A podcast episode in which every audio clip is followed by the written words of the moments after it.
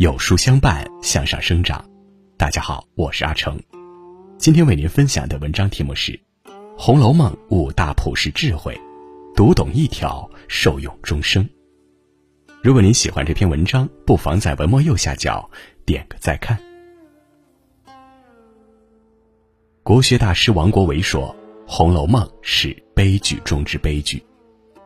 书中人物无不容貌丰美，才学出色。”却都归入薄命司，香消玉殒，泪伴芳魂。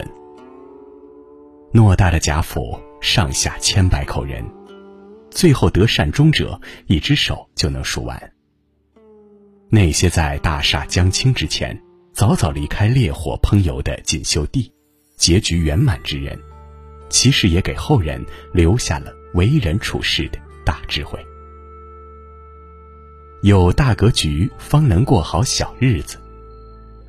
书中第四十三回，贾母要给凤姐过生日，突发奇想，玩起了众筹，兴致勃勃把各屋的夫人、小姐和有头脸的奴才都召集了来。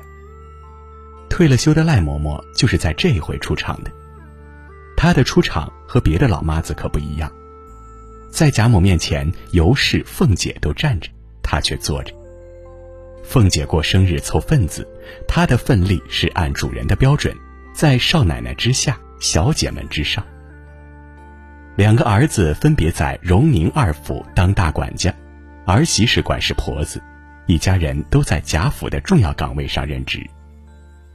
作为贾府最有脸面的下人，赖嬷嬷却没有被眼前的风光迷惑，正是她的眼界和格局，福音了儿孙数代。《红楼梦》中大部分下人都让儿女进贾府继续当奴才，皆因这是一份好工作，钻营的好，事少钱多，还有面子，世代为奴又有什么关系？赖嬷嬷却做了一个完全相反的决策，为刚出生的孙子赖尚荣赎了身。在他的未雨绸缪之下，赖尚荣不但没当接班奴才，而且照着公子哥似的读书写字的方式培养。并靠着贾府的关系捐了个县官，彻底摆脱了固有社会阶层，得以和宝玉一桌喝酒，称兄道弟。他教育孙儿，县官虽小，事情却大。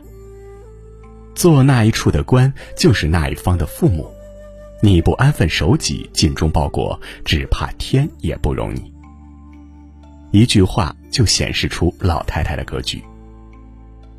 这个老嬷嬷面上恪守奴才本分，实则善用资源借力，对外长袖善舞，对内严于律己，既能闷声发大财，也能抓住机遇完成阶层逆袭，最终带领整个家族华丽转身。人生在世，境遇迥异，正是当下的格局，才决定了未来的出路。达官感恩。必得福报。在很多人眼里，刘姥姥是一个粗鄙的乡下老妇人。她与荣国府本是千里之远，借斗之危，因一家人生活没了着落，不得已去豪门攀亲，幸运的得了二十两银子的接济。但她二上荣国府却不是打秋风，而是报恩。好容易今年多打了两担粮食，瓜果菜蔬也丰盛。没敢卖，留的尖儿，送来给成日山珍海味的姑娘太太们尝个鲜，以感念荣国府的恩德。在贾府眼里，这些不值什么，却是他能拿出的最好的东西了。正是这份情谊，刘姥姥得以见到贾府的大家长贾母。为了讨贾母开心，凤姐将菊花给她横七竖八插满头，她却笑着说：“我虽老了。”年轻时也风流，今儿索性做个老风流。各式珍馐美味上了桌，贾母才说一声请，她便豁地站起来，高声说道：“老刘，老刘，食量大如牛，吃个老母猪不抬头。”少年时读到这一段，只觉得刘姥姥真是太 low 了，为了点钱舍了一张老脸来取悦众人。如今才明白，刘姥姥才是整部红楼里最达观的那个明白人。正如事后鸳鸯跟他赔不是，刘姥姥的回答是：“咱们哄着老太太开个心儿，有什么闹的？你先嘱咐我，我就明白了。不过大家取个笑，我要恼也就不说了。”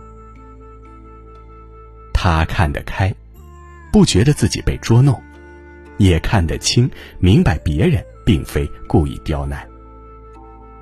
顺势而为，既让别人开心，自己事后也吃不了亏，少不得各种赏赐。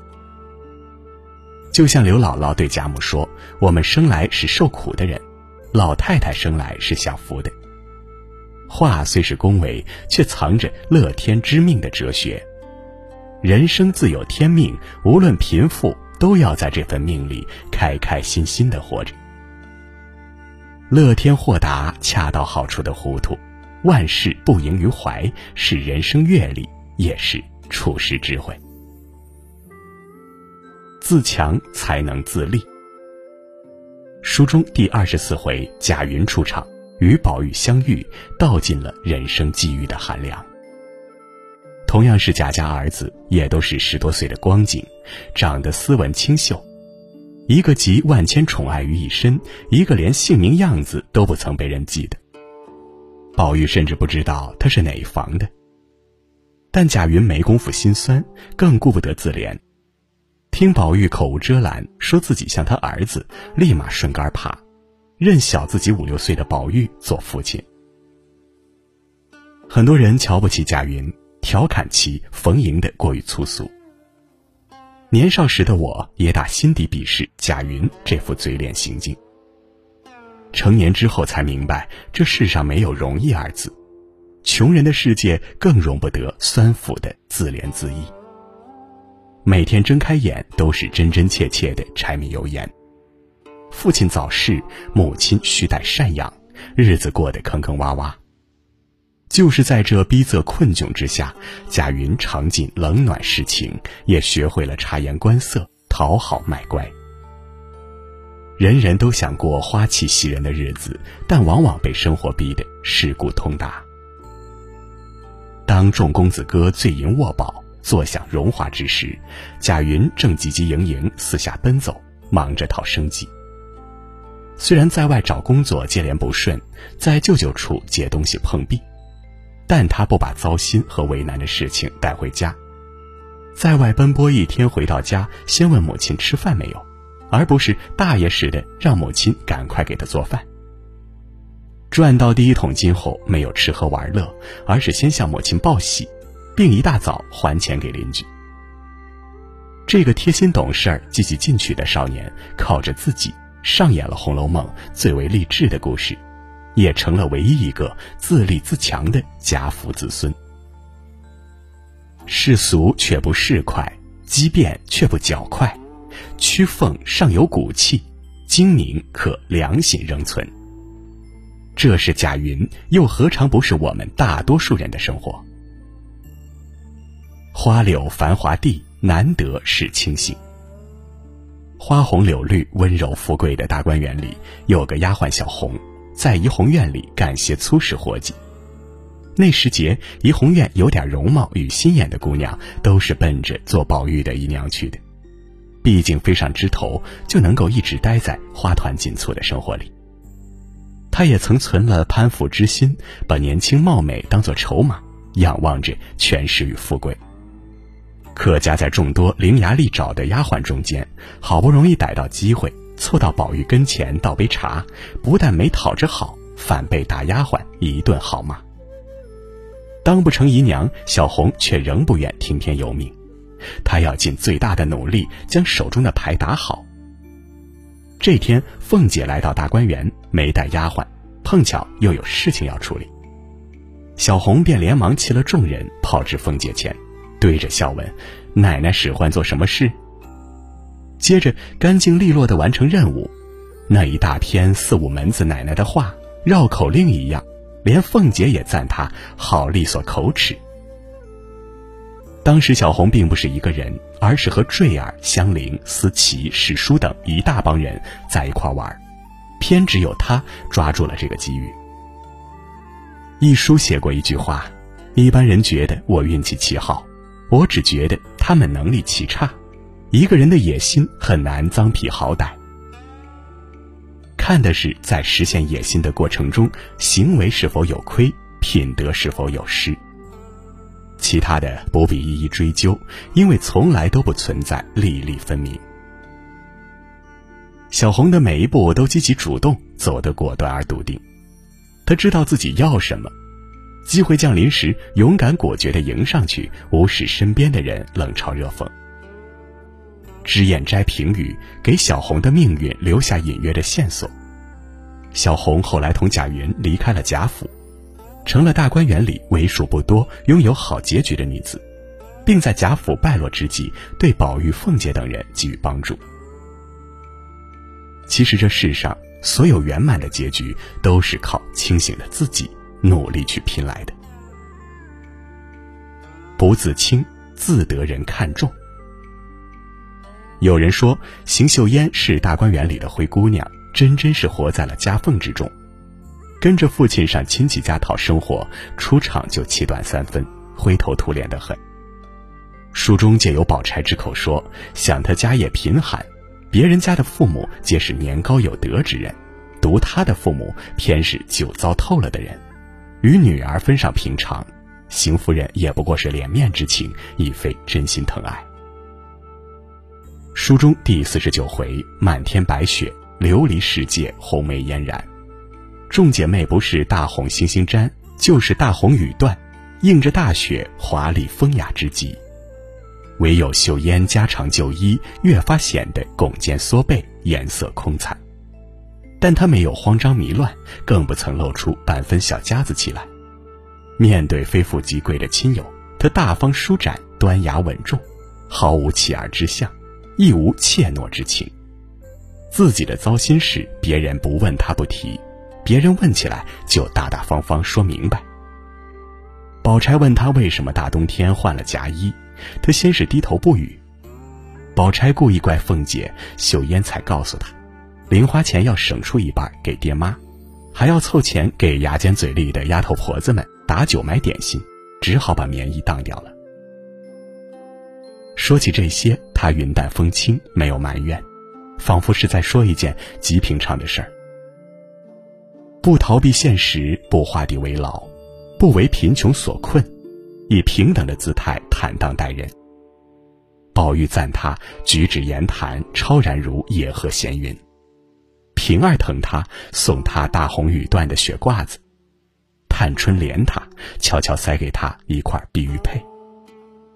湘云听闻他被下人欺负，要为他打抱不平，宝钗自家当铺里将他当的衣服送还。凤姐抛开偏见，身经其苦，疼他比别的姊妹更甚。薛姨妈看中他的为人，央贾母说媒，与薛科定了终身。于丹说：“成长的关键在于自己给自己建立生命格局。”修烟有一首诗咏红梅，看来岂是寻常色，浓淡由他冰雪中。我们大多数人没什么背景，难遇到贵人，能靠的只有自己。而这或许才是人生最好的状态。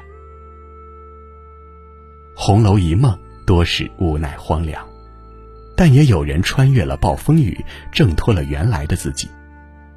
这些人的故事告诉我们一个道理：万般皆苦，唯有自渡。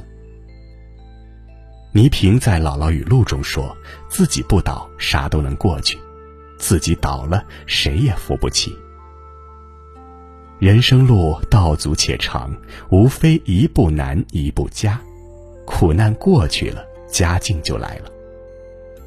说到底，能够成全这圆满人生的，始终都是自己。你要相信，当你披星戴月赶路时，命运赠给你的礼物，也在路上悄悄赶来。